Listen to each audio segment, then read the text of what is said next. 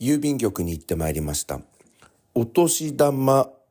えー、くじがですね、当たりまして、年賀状の。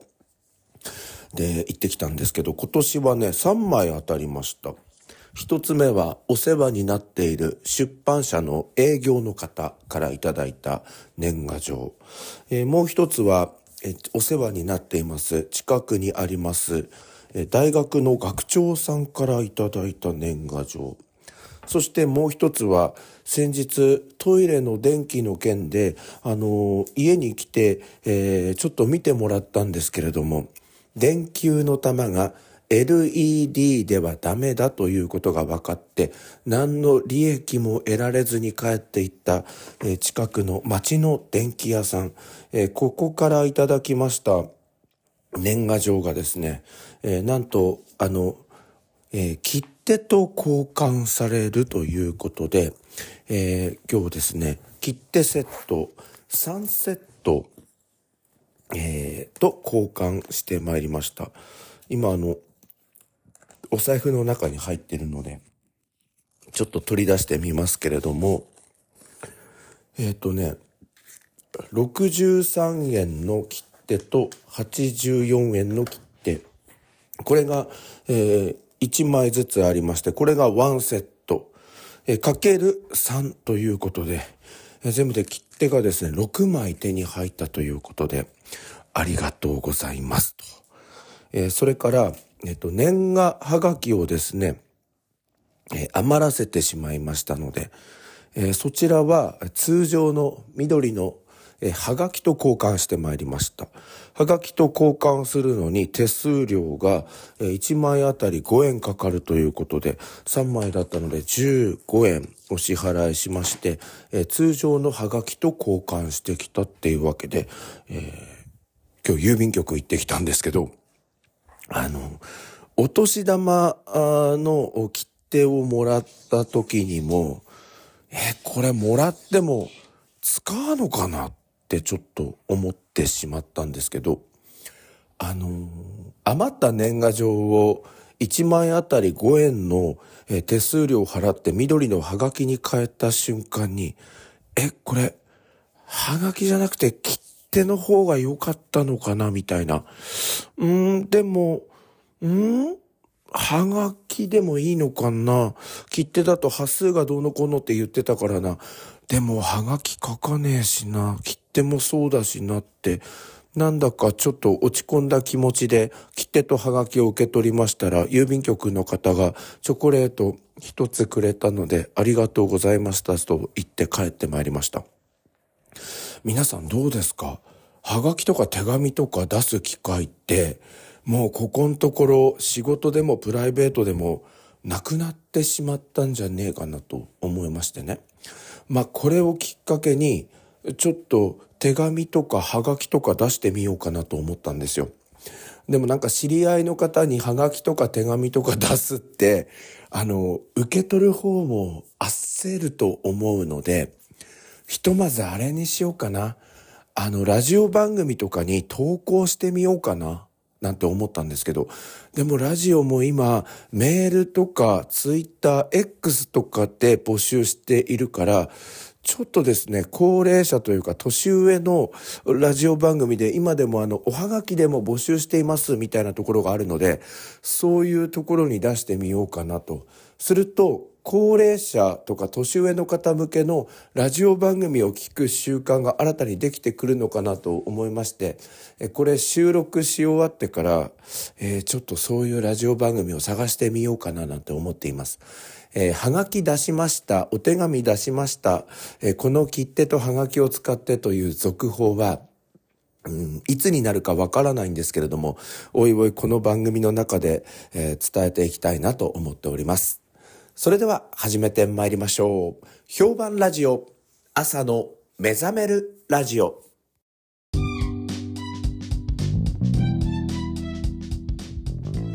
改めましておはようございます。朝の目覚めるラジオナビゲーターの101健です。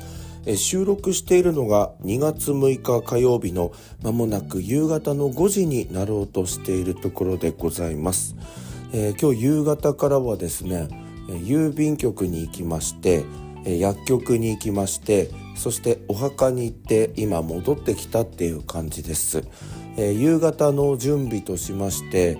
神様や仏様を下げた後今カーテンまで閉めましてそれからシャッターも閉めましてあとお風呂を入れるだけということで皆さんの帰りを待っているという5時前の、えー、時間になっております、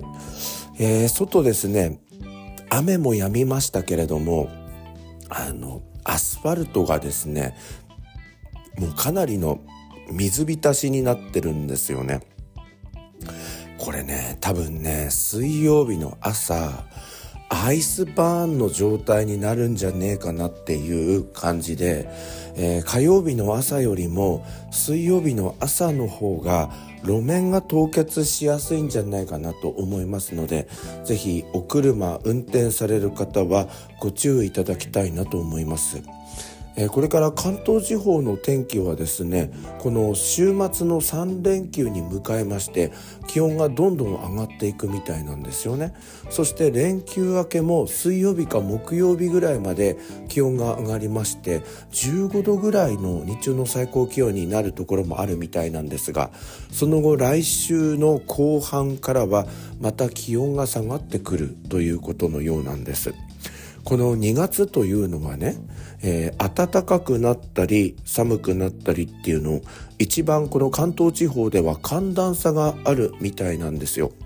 だから春に向かってるなと思って油断すると、まあこの間のように雪が降ってしまったり、また暖かくなったなと思うと寒くなったりするということで体調を崩しやすい時期だと思いますので、えー、ぜひ注意していただきたいと思います。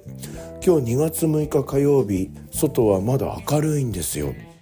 えっと、日没、日の入りの時間が5時10分なんですよね。日がだいぶ伸びましたね。え2月はね、1日につき1分ぐらいずつ、えー、この日が伸びる時期みたいなので、まあそういう夕方のあの変化なんかもあの楽しんでいけるんじゃないかなと思いますが、日中仕事してるとね、そういう場合ではないからあんまり楽しめないんですけど、こういう日にちょっと楽しんでおります。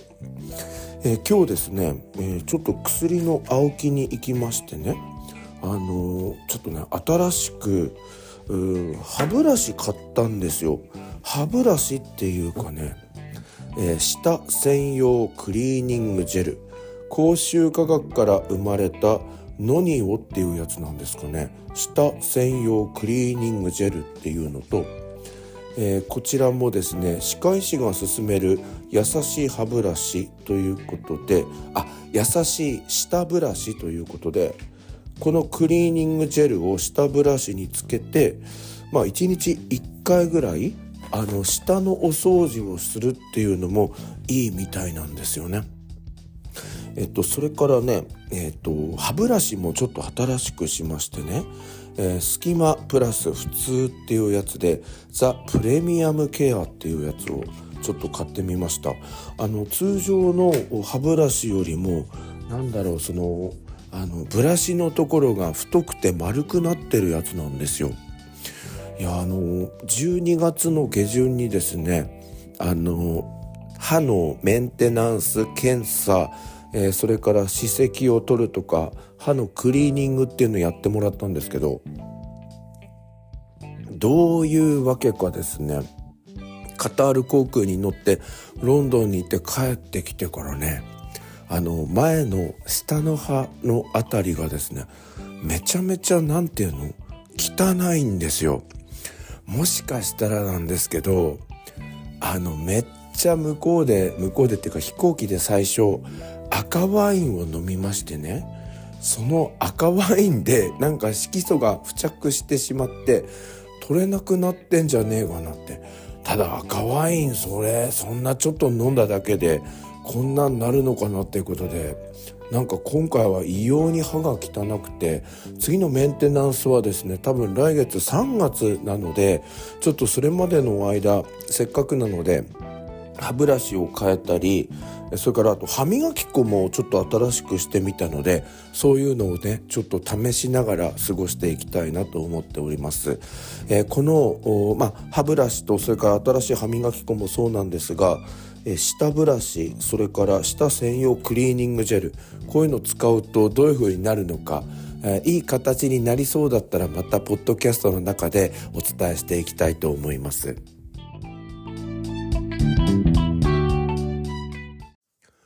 評判ラジオ朝の目覚めるラジオこの時間は Spotify、Apple、Google のポッドキャストでお送りいたします。